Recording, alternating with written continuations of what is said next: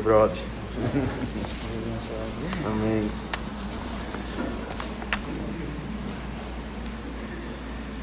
Amém. Louvado seja Deus. Prazer revê-los, os irmãos. Rodrigo, Dário, Evelyn. Sejam bem-vindos, meus irmãos.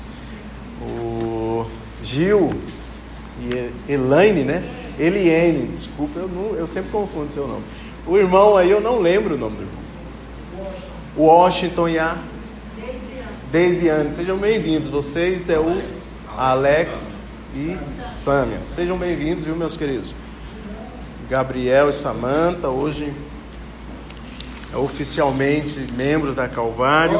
Que Deus abençoe mais essa etapa na nossa vida e na vida dos irmãos, né? Que realmente sejam os é, utensílios na mão do Senhor aqui nessa comunidade, nesse grupo de irmãos. Todo mundo aqui é igual, todo mundo é parecido, todo mundo tem problema, todo mundo, um precisa do outro, um precisa de oração, um precisa de apoio. Todo mundo está no mesmo barco aqui. Ninguém é melhor que ninguém nessa casa, tá bom, meus irmãos? Que o Senhor nos ajude nessa noite a trazer a mensagem que Ele colocou em nosso coração. É, depois de uma série que o Leandro pregou sobre vitória, o que é vitória na perspectiva bíblica, é, principalmente falando sobre Davi, na vida de Davi, eu venho falar hoje sobre a palavra de Deus e os desafios e os desafios para a igreja contemporânea. Talvez nós voltemos a falar sobre esse tema em algum outro momento. Depois o Mateus vem e prega, o Leandro vem e prega, mas em outro momento a gente quer falar também é mais uma vez sobre esses, sobre a palavra de Deus, a centralidade da palavra e os desafios que a igreja moderna, que a igreja nos nossos dias vem enfrentando. E para isso eu convido você que abra suas Bíblias em Esdra, lá no Antigo Testamento, Esdra capítulo 4, versículo 1 até o versículo 5. Vamos falar um pouco sobre esse livro, sobre essa esse reavivamento. Esdra é considerado um livro que trouxe um reavivamento, uma reconstrução do povo de Israel. É... E por que que isso é considerado? Porque Esdra leu a palavra de Deus para o povo. Fique de pé, meu irmão, você que já encontrou o, o texto, Esdra, capítulo 4, versículo 1 até o 5. Vamos ler junto? Eu leio aqui, tá? Os inimigos se opõem à reconstrução. Os inimigos de Judá e Benjamim souberam que os exilados estavam reconstruindo o templo do Senhor, o Deus de Israel. Eles foram a Zorobabel e aos outros chefes de família e disseram: Queremos participar da reconstrução ou da construção, pois também adoramos o seu Deus, como vocês temos oferecido sacrifício para ele desde que Adom, rei da Síria, nos trouxe para cá. Mas Zorobabel, Jesuá e outros chefes e os outros chefes de família de Israel responderam: De maneira nenhuma, vocês não podem participar desse trabalho. Somente nós construiremos o templo para o Senhor, o Deus de Israel, conforme Ciro, rei da Pérsia, nos ordenou. Então os habitantes da região tentaram desanimar e amedrontar o povo de Judá para que não continuassem a construção. Subornaram agentes para trabalhar contra eles e frustrar seus planos.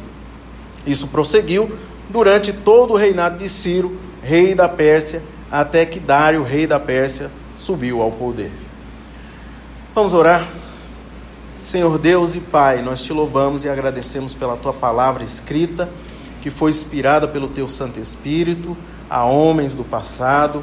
Obrigado a Deus por ter deixado os registros, ó Deus, dos teus feitos, dos teus atos, e através da tua palavra nós podemos conhecer o Senhor. Fale tremendamente conosco e muda aquilo que tiver que ser mudado em nossas vidas, em nome do Senhor Jesus. Amém. Pode sentar. O livro de Esdra, meus irmãos, ele faz parte de um conjunto de livros chamados livros históricos. É esses livros que contam a história do povo de Israel, desde o início do povo de Israel. Faz parte ainda é, desse, desse conjunto de livro, Josué, Juízes, Ruth, 1 e 2 Samuel, 1 e 2 Crônicas, 1 e 2 Reis, Neemia, Neemias e Esther. Esses são os conjuntos de livros chamados livros históricos. O nome Esdras significa ajuda, e os, e os pais davam alguns, não somente esse que aparece aqui, mas teve outros Esdras, e os pais davam é, a homens, a meninos que nasciam em tempos de guerra ajuda. Os pais davam louvor a Deus pela ajuda em tempos difíceis para aquele povo. E aí então colocava o nome das crianças de Esdra. Esse Esdra que aparece aqui é descendente direto de Arão, o primeiro sumo sacerdote do povo de Israel. E ele teve uma, uma importância grande no, no período de, do exílio babilônico. Ele, ele foi um dos que zelou da palavra de Deus, ele foi um dos que tentou colocar o povo sempre, chamar a atenção do povo sempre para observar a palavra de Deus, mesmo no tempo da, da, do exílio babilônico. Esdra, também o que nós sabemos dele é que ele era um escriba, profundo conhecedor da lei, profundo conhecedor da lei, da lei de Moisés, escrita por Moisés, que é a Torá.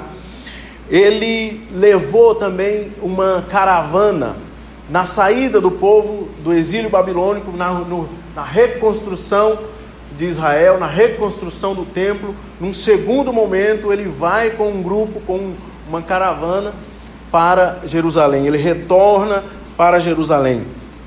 Como ele, ele provavelmente ele tenha ido com um segundo grupo, ele chega em Jerusalém e fica horrorizado.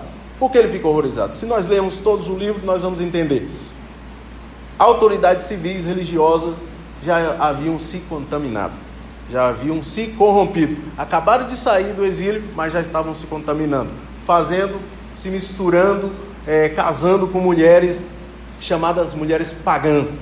Então isso não agradava ao Senhor, isso era contrário à lei de Deus. O povo de Israel, desde o seu início, foi chamado para ser uma nação santa. A santidade é uma característica de Deus. Deus exige santidade do seu povo, desde o início, desde Israel. A palavra santo é separado. Israel foi separado para que não para o seu orgulho, mas para demonstrar a glória de Deus.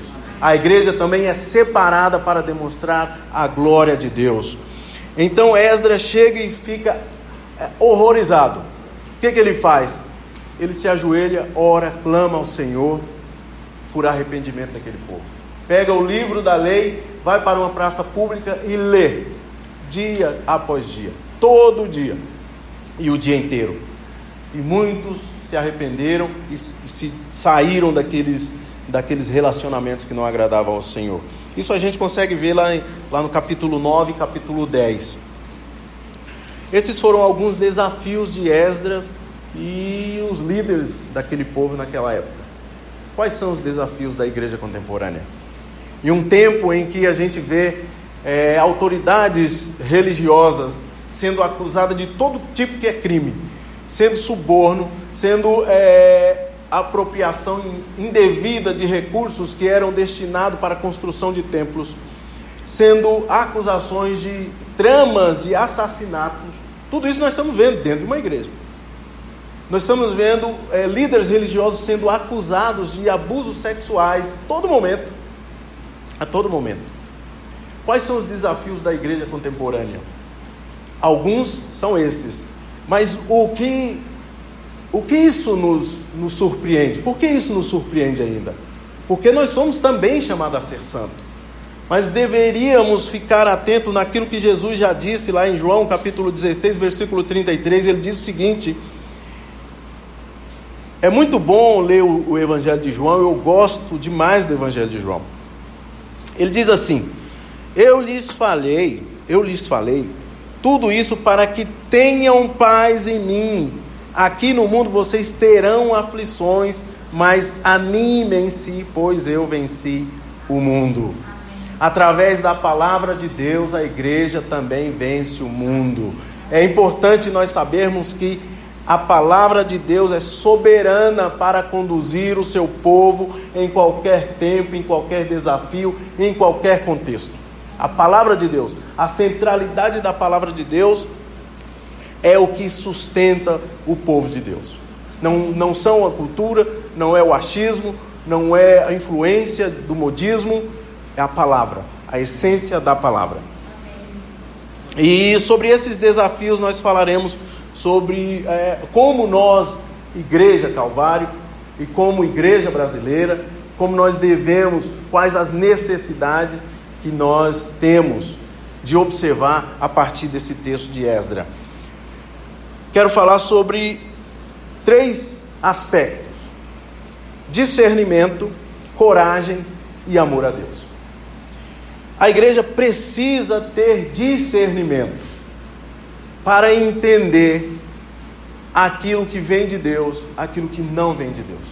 A igreja precisa ter discernimento para entender quem ela é, o que ela deve fazer e como ela deve fazer. Veja como começa o texto: os inimigos de Judá e Benjamim souberam que os exilados estavam reconstruindo o templo do Senhor, Deus de Israel.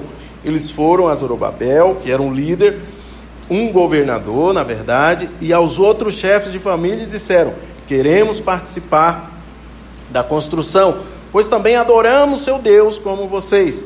Temos oferecido sacrifícios para ele desde que Esar-Adon, rei da Síria, nos trouxe para cá. Nem tudo que parece é. Nem tudo que parece é. As pessoas podem até parecerem bonzinhos. A intenção pode parecer boa.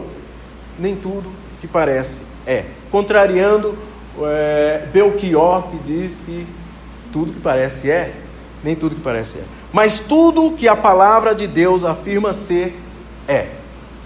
De uma coisa nós podemos ter certeza: as aparências podem até nos enganar. As aparências podem nos enganar. Nós podemos achar que o caminho é correto. Nós podemos achar que eh, a pessoa é crente. Nós podemos entender isso. Nós podemos ser levado ao engano pela aparência.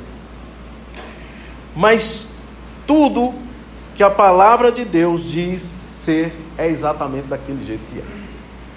Nós não podemos deixar de observar a palavra de Deus para termos o norte, o rumo, o sentido.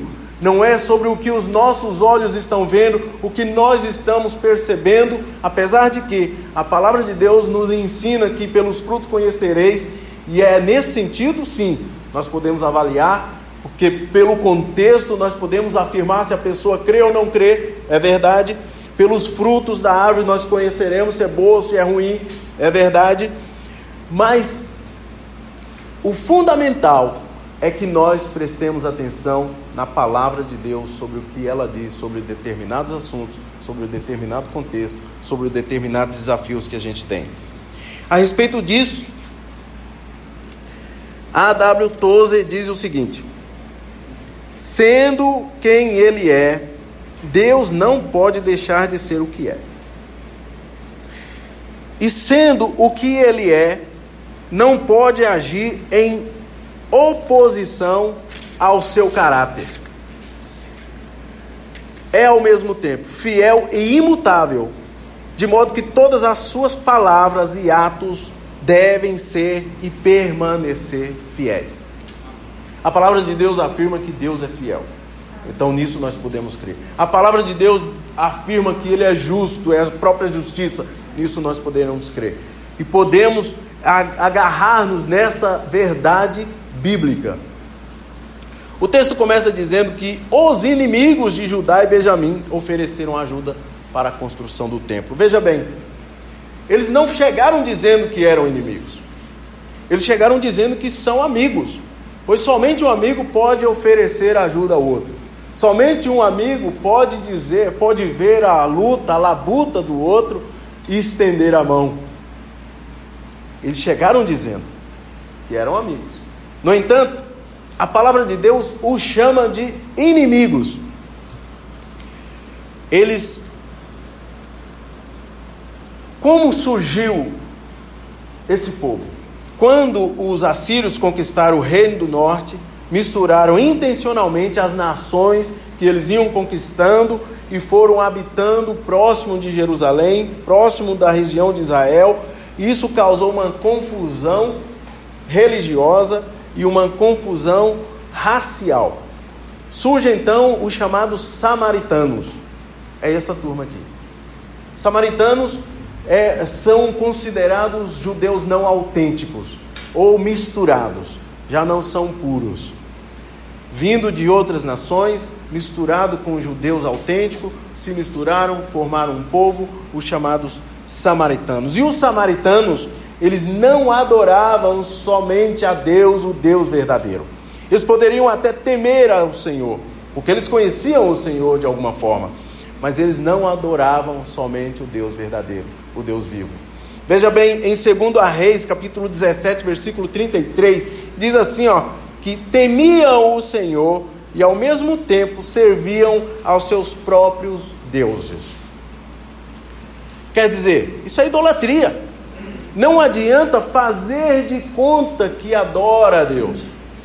Não adianta fazer de conta que ama a Deus.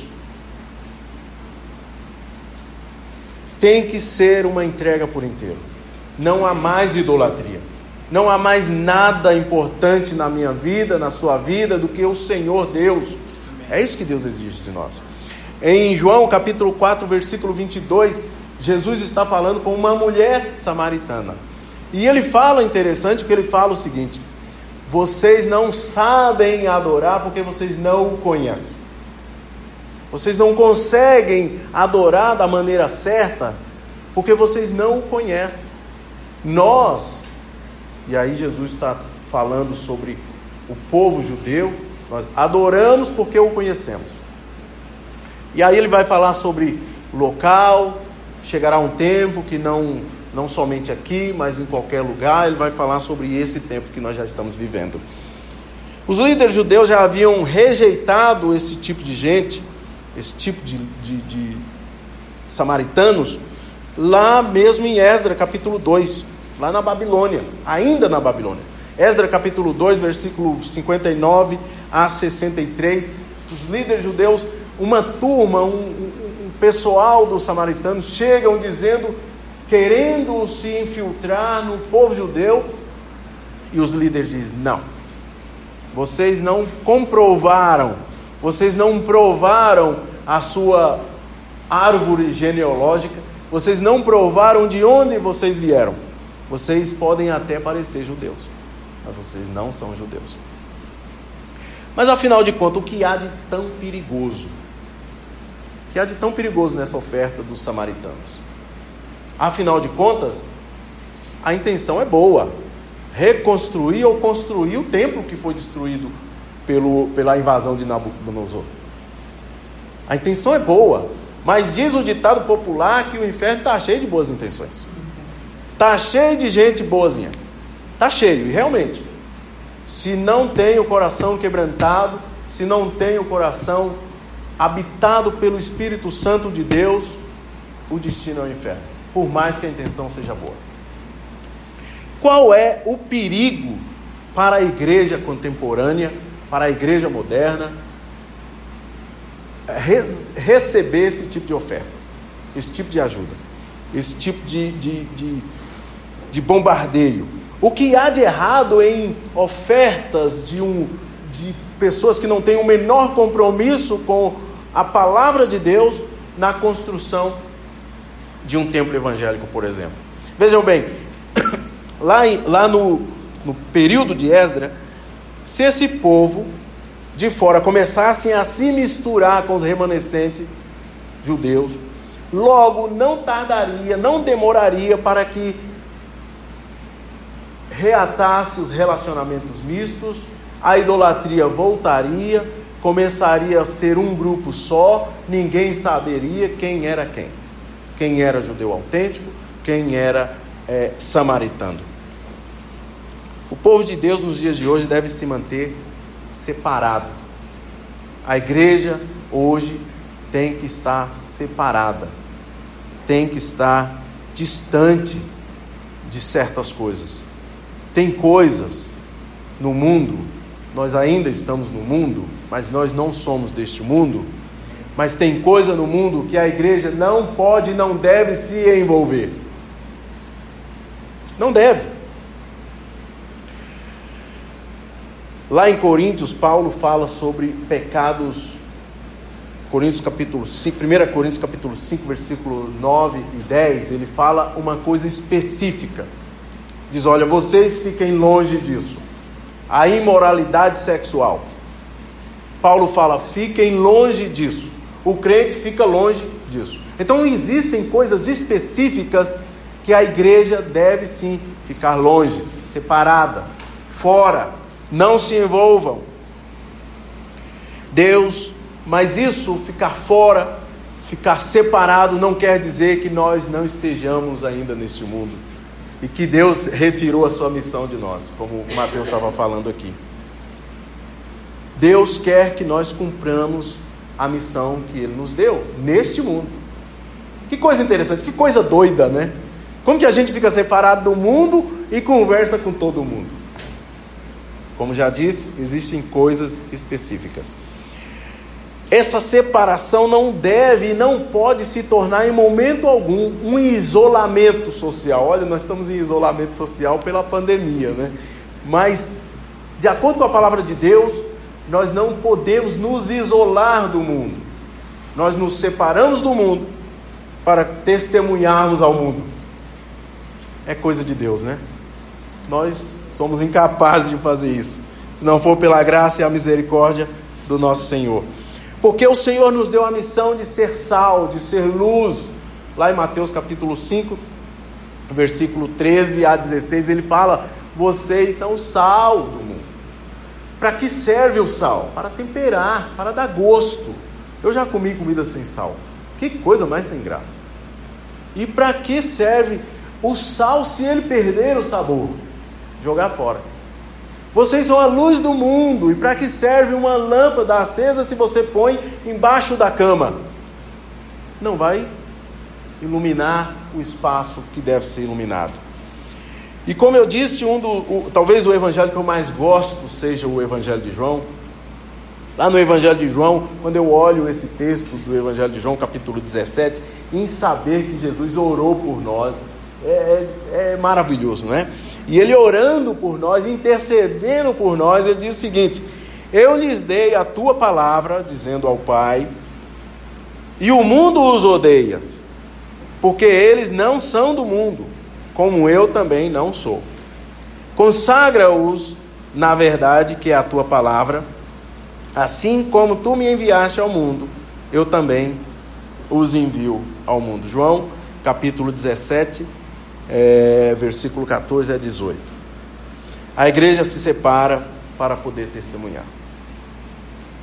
Para isso, a igreja precisa ter discernimento, precisa ter entendimento. O que é discernimento? Discernimento é a capacidade de compreender situações, de separar o certo do errado, é a capacidade de avaliar as coisas com bom senso, tomar as decisões com clareza. Isso é discernimento. Quando lemos a palavra do Senhor, pedimos discernimento. Senhor, nos dê clareza naquilo que o Senhor quer nos usar. Igreja do Senhor, orem pedindo discernimento. Nós precisamos de discernimento. A igreja precisa de discernimento. Mas, talvez acima de tudo, a igreja precisa firmar na mente, cauterizar no coração que a palavra de Deus é soberana para conduzir o seu povo em qualquer aspecto, em qualquer contexto, em qualquer desafio. Uma outra necessidade da igreja moderna.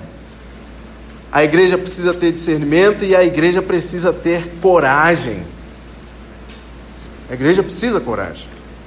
Vejam bem, versículo 3 começa assim: Mas Zorobabel e Jesuá e os outros chefes de família de Israel responderam: De maneira nenhuma. Olha só que interessante essa resposta um grupo de, de, de homens chegam oferecendo ajuda e os líderes dizem: de maneira nenhuma, precisa ter coragem para dizer isso. Precisa ter coragem. Vocês não podem participar desse trabalho, somente nós construiremos o templo para o Senhor Deus de Israel, como Ciro, rei da Pérsia, ordenou. No quarto, então os habitantes da região tentaram desanimar e amedrontar. O medo é o contrário da coragem. O povo de Judá para que não continuassem a construção. Nem toda ajuda é bem-vinda. Mas toda ajuda que vem de Deus é bem-vinda. Quando a igreja tem discernimento, ela entende qual é a ajuda que vem de Deus. E qual é a ajuda que vem de Deus? A ajuda que vem de Deus é a ajuda que vem através de homens e mulheres piedosos.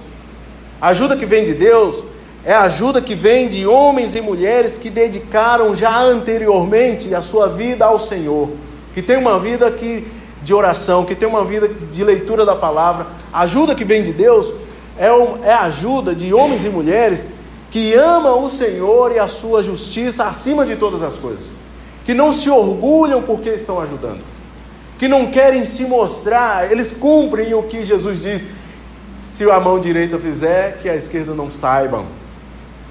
Não querem se orgulhar por conta disso, não querem glória, não querem aplauso. Pelo contrário, ficam na surdina, ficam quietinhos. Meu irmão, toma, vai, faz e acabou.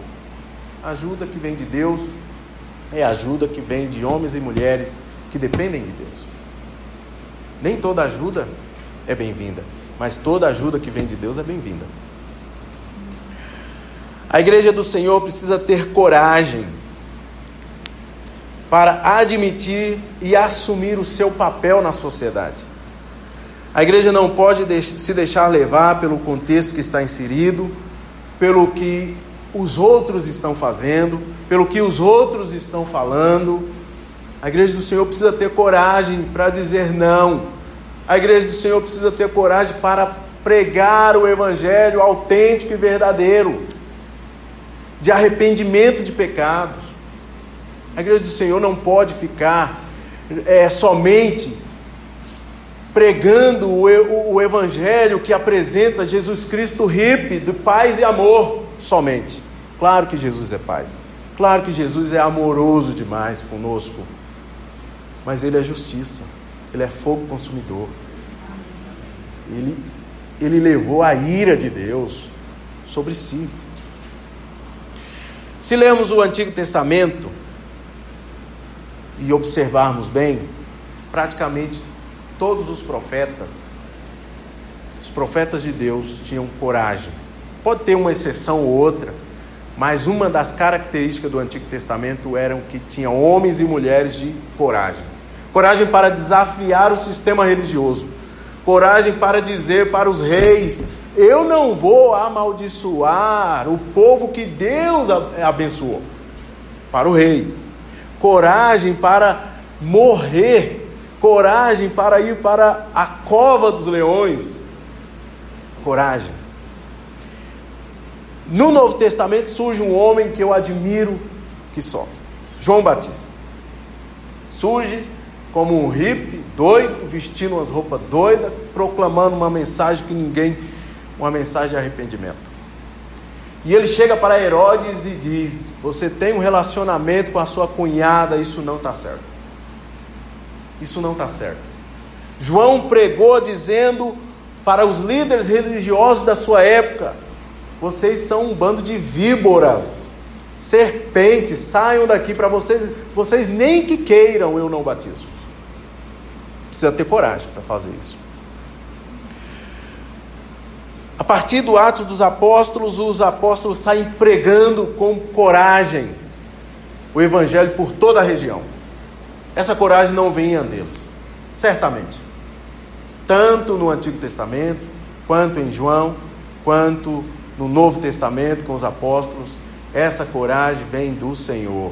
Essa coragem foi Deus quem colocou neles, através do seu Espírito. Nós também temos acesso a esse espírito de coragem. Porque ele diz em Timóteo capítulo 2, versículo É, 2 Timóteo capítulo 1, versículo 7. O Senhor não nos deu um espírito que produz temor e covardia, mas sim que nos dá poder, amor e autocontrole. O Senhor nos deu esse espírito de coragem, de ousadia.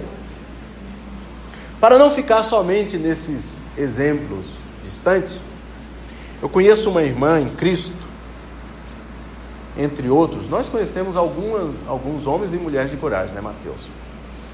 Mas eu conheço uma irmã em Cristo que a casa dela, a gente até brinca que fala que é um albergue.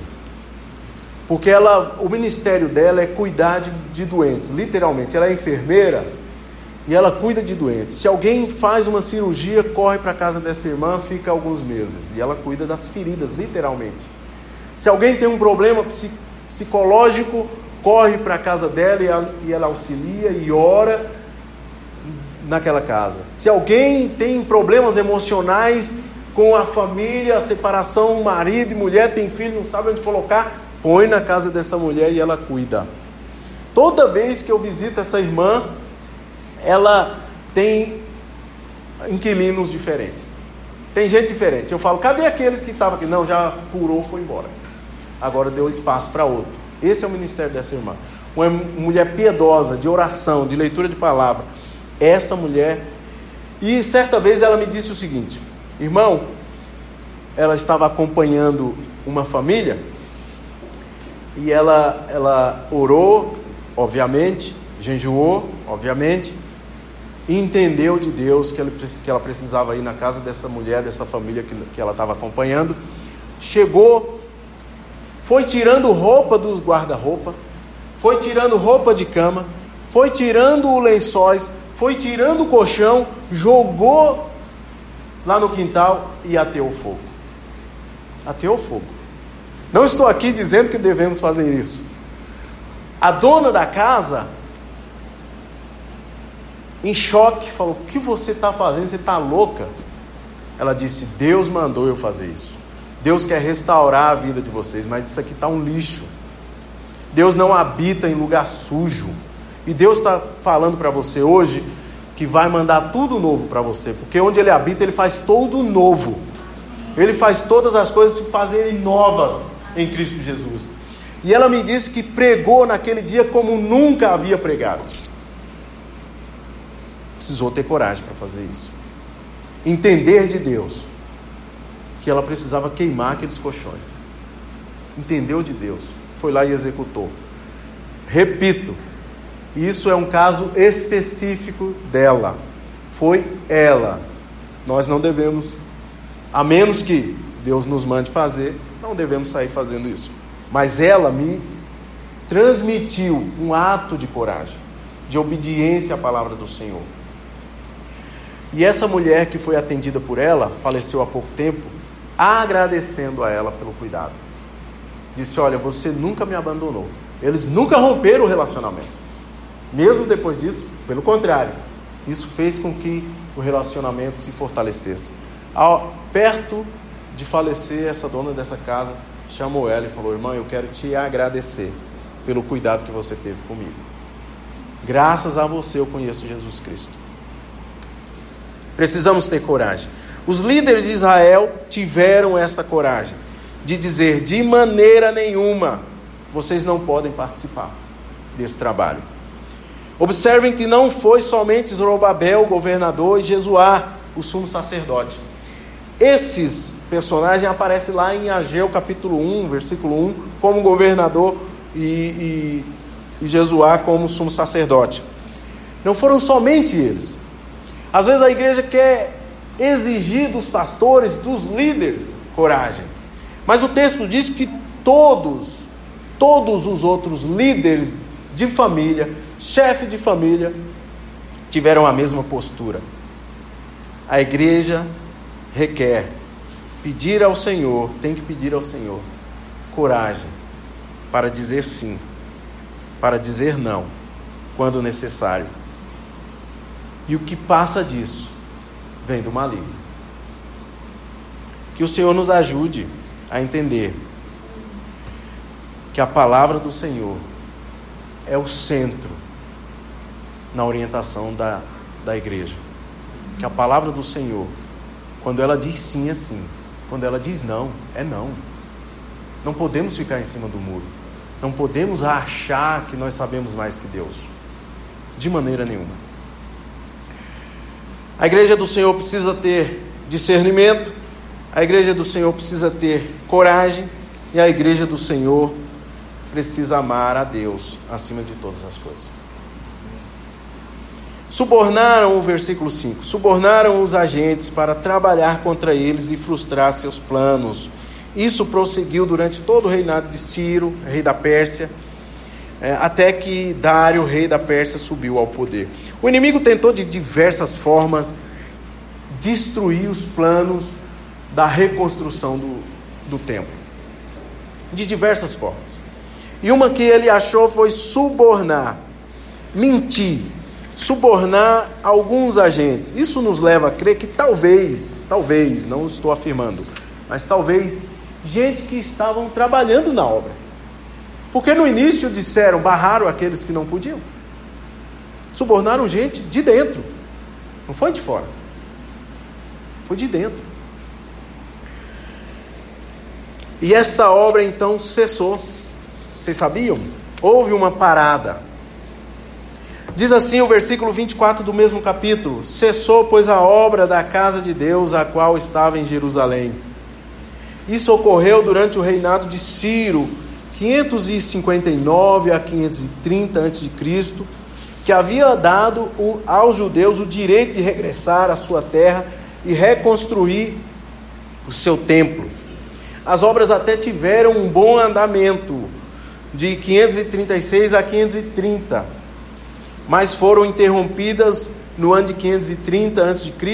e só re, é, é, continuaram a partir de 520 a.C., já no segundo ano do reinado de Dário. A derrota não foi por um decreto do governador, do imperador, para parar a obra.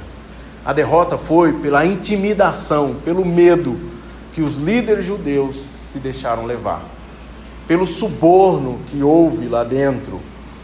E aí talvez não, talvez com certeza o fator determinante para que essa obra tenha parado foi que os próprios judeus começaram a amar a si mesmo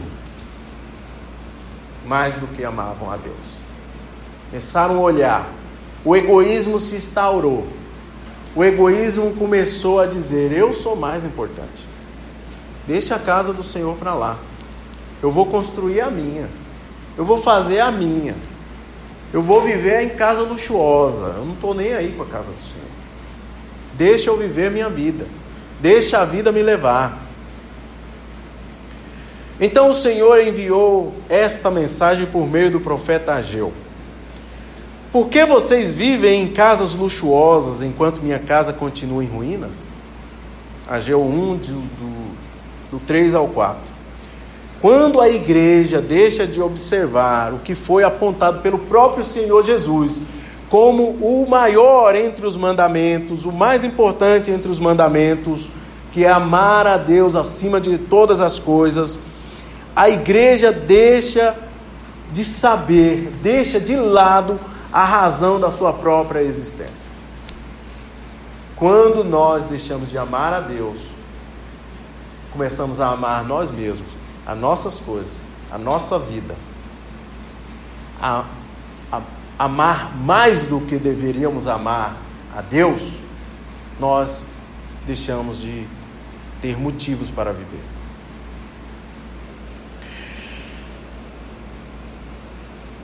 E, e corremos o risco de cair no mesmo erro daquele povo do passado.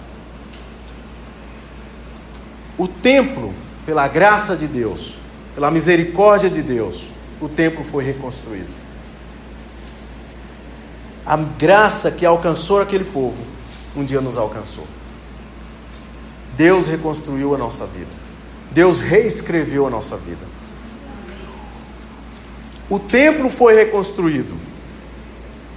Mas Deus fez de nós o próprio templo. habitando entre nós e vivendo dentro de nós. Ele fez nova morada no nosso coração, dentro aqui. Mas nós só amamos quem conhecemos. Nós não amamos estranhos. Se Deus é estranho para você, é porque você não o ama. Se você não o ama, é porque ele é estranho. Porque você ainda não o conhece. Olha só o que, que o apóstolo João diz. Amados, continuemos a amar uns aos outros, pois o amor vem de Deus. Quem ama é nascido de Deus e conhece a Deus. Deixa eu falar uma coisa para vocês, olha. E quem ama, toma atitudes de quem ama. Não pode ser somente na palavra. Se nós lermos, por exemplo, João 3,16 diz, todo mundo já sabe, é o versículo talvez mais conhecido no mundo inteiro. Porque Deus amou o mundo de tal maneira que deu seu Filho unigênito para todo que nele crê, não pereça, mas tenha a vida eterna. Deus não somente falou, eu amo essa gente, eu amo esse povo. Ele teve a atitude de quem ama. Ele deu, ele entregou o seu filho. Ele entregou. Quem ama não fica só em palavras. Toma atitudes de quem ama. Se eu disser que amo a Deus e não amo meu irmão, é contrário isso. É contraditório. Eu tenho que a palavra e as atitudes têm que caminhar junto. Mesmo João, na continuidade desse texto, ele diz: É nisto que consiste o amor não em que tenhamos amado a Deus, mas Ele, em que Ele nos amou e enviou seu Filho como sacrifício para o perdão de nossos pecados. Qual tem sido as nossas atitudes para demonstrar o amor para com esse Deus grandioso, para com esse, esse Deus amoroso? Qual tem sido? Eu não sei. Eu não sei o que se passou. Eu não sei como está o seu coração. Se o seu coração está gelado, se o coração está morno, se o seu coração está fervendo pelo amor de Deus, com o amor de Deus. Eu gostaria que todos nós aqui estivéssemos com o coração aquecido, em brasa, em chamas, pelo amor que Deus já colocou em nosso coração através de Cristo. Eu não sei qual é a sua condição com Deus. Eu não sei qual é a sua relação com Deus. Mas eu posso dizer uma coisa para você hoje. Deus está disposto a acender a chama do amor dele em seu coração. Deus está disposto a fazer essa chama pegar e incendiar e explodir dentro de você. Porque ele nos deu o seu espírito e lá em Atos capítulo 1, versículo 8, diz que é a dinamite que explode. Qual é a nossa atitude de hoje? Busque amar a Deus acima de todas as coisas. Ele reconstruiu o templo, foi ele que reconstruiu. Ele usou profeta, ele usou contexto, ele usou recurso, mas foi ele que fez. Ele pode reacender o coração o, o amor no seu coração hoje. Ele pode reacender a chama que está fria, que está apagada hoje. É Ele que pode reacender através do seu espírito. Quero concluir, meus irmãos, dizendo o seguinte: três coisinhas práticas para nós começarmos a, a, a buscar um pouco mais do nosso Deus e conhecermos e aprendermos e crescermos juntos. Três coisinhas para começarmos a fazer. Atitudes de quem ama a Deus. Comece por aqui. Se você começar por aqui, será um grande passo. Você vai, vai fazer grandes coisas. Veja bem, primeira atitude que devemos tomar para demonstrar o amor para com esse Deus leia a Bíblia. Leia a Bíblia, porque nós amamos quem nós conhecemos. Você quer conhecer a Deus? Quer amar a Deus? Leia a Bíblia. E na leitura da Bíblia, peça ao Senhor discernimento, entendimento, clareza. Senhor, mostra-me aquilo que o Senhor quer me mostrar, em particular. Em particular. Tire um tempo para ler. 10 minutos, 15 minutos, não sei. É você e ele. Leia um capítulo, leia dois, leia três, não sei, é você e ele. Mas leia, pelo amor de Deus, leia a Bíblia. Coloque isso como meta, como alvo. Ler a Bíblia é uma atitude de quem ama a Deus. Outra atitude podemos fazer ainda hoje, ore, é uma atitude de quem ama a Deus. Tire um tempo a sós com Ele, converse com Ele, coloque diante dele os seus medos, seus receios, suas dúvidas, suas culpas, tudo coloque diante dele e peça coragem. Peça ao Pai coragem para mudar aquilo que tem que ser mudado. Dê um passo adiante naquilo que a palavra do Senhor vem nos orientando e através da oração, com certeza. Se você tira um tempo para orar, Deus vai sim responder a sua oração. Vai sim porque a mão do Senhor não está encolhida, o ouvido dele não está tapado. Terceira e última coisa, bem prática, para que possamos demonstrar o amor a Deus com as nossas atitudes. Escolha amar a Deus. Escolha. Amar é uma escolha. Amar é uma escolha, sabia? Deus escolheu nos amar. Foi Ele que escolheu nos amar. Mateus escolheu amar a Sejana. Sejana escolheu amar o Mateus. E assim por diante. Então escolha amar a Deus. Ame a Deus. Ame ao Senhor como ninguém deve ser amado. Busque isso. Coloque diante do Senhor. Se você tem o desejo de amar e ainda não ama, Comece por aí. Comece dizendo a Ele: Senhor, eu ainda não te amo. Seja sincero, porque Ele conhece. Mas eu desejo te amar. Desperta em mim. Coloque em mim esse teu amor. Pelo Senhor mesmo. Oh, meus irmãos, se nós começarmos a fazer essas três tarefinhas, três coisinhas, que depende sim de nós, depende de organização de agenda, depende de realmente levar a sério a palavra do Senhor. É isso aqui. As outras coisas são outras coisas. São outras coisas. O fundamental é isso aqui. O essencial para a nossa vida é isso aqui.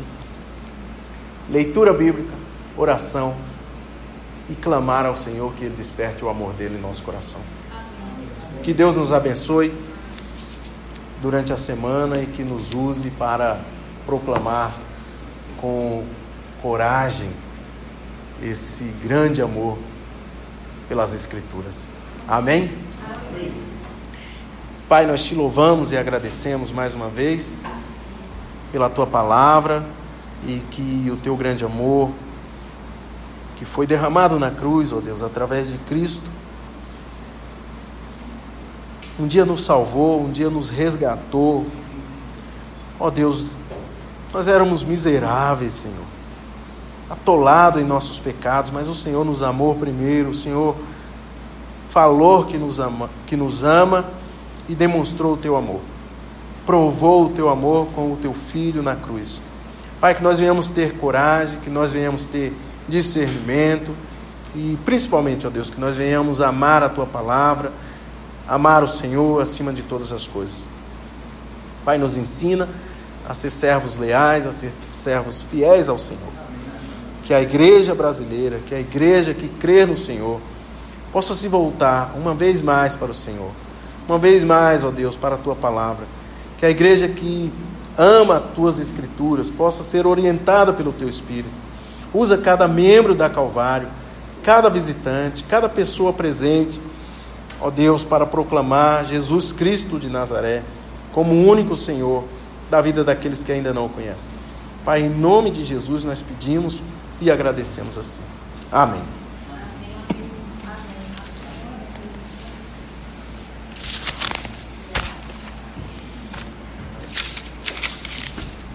и Тимат.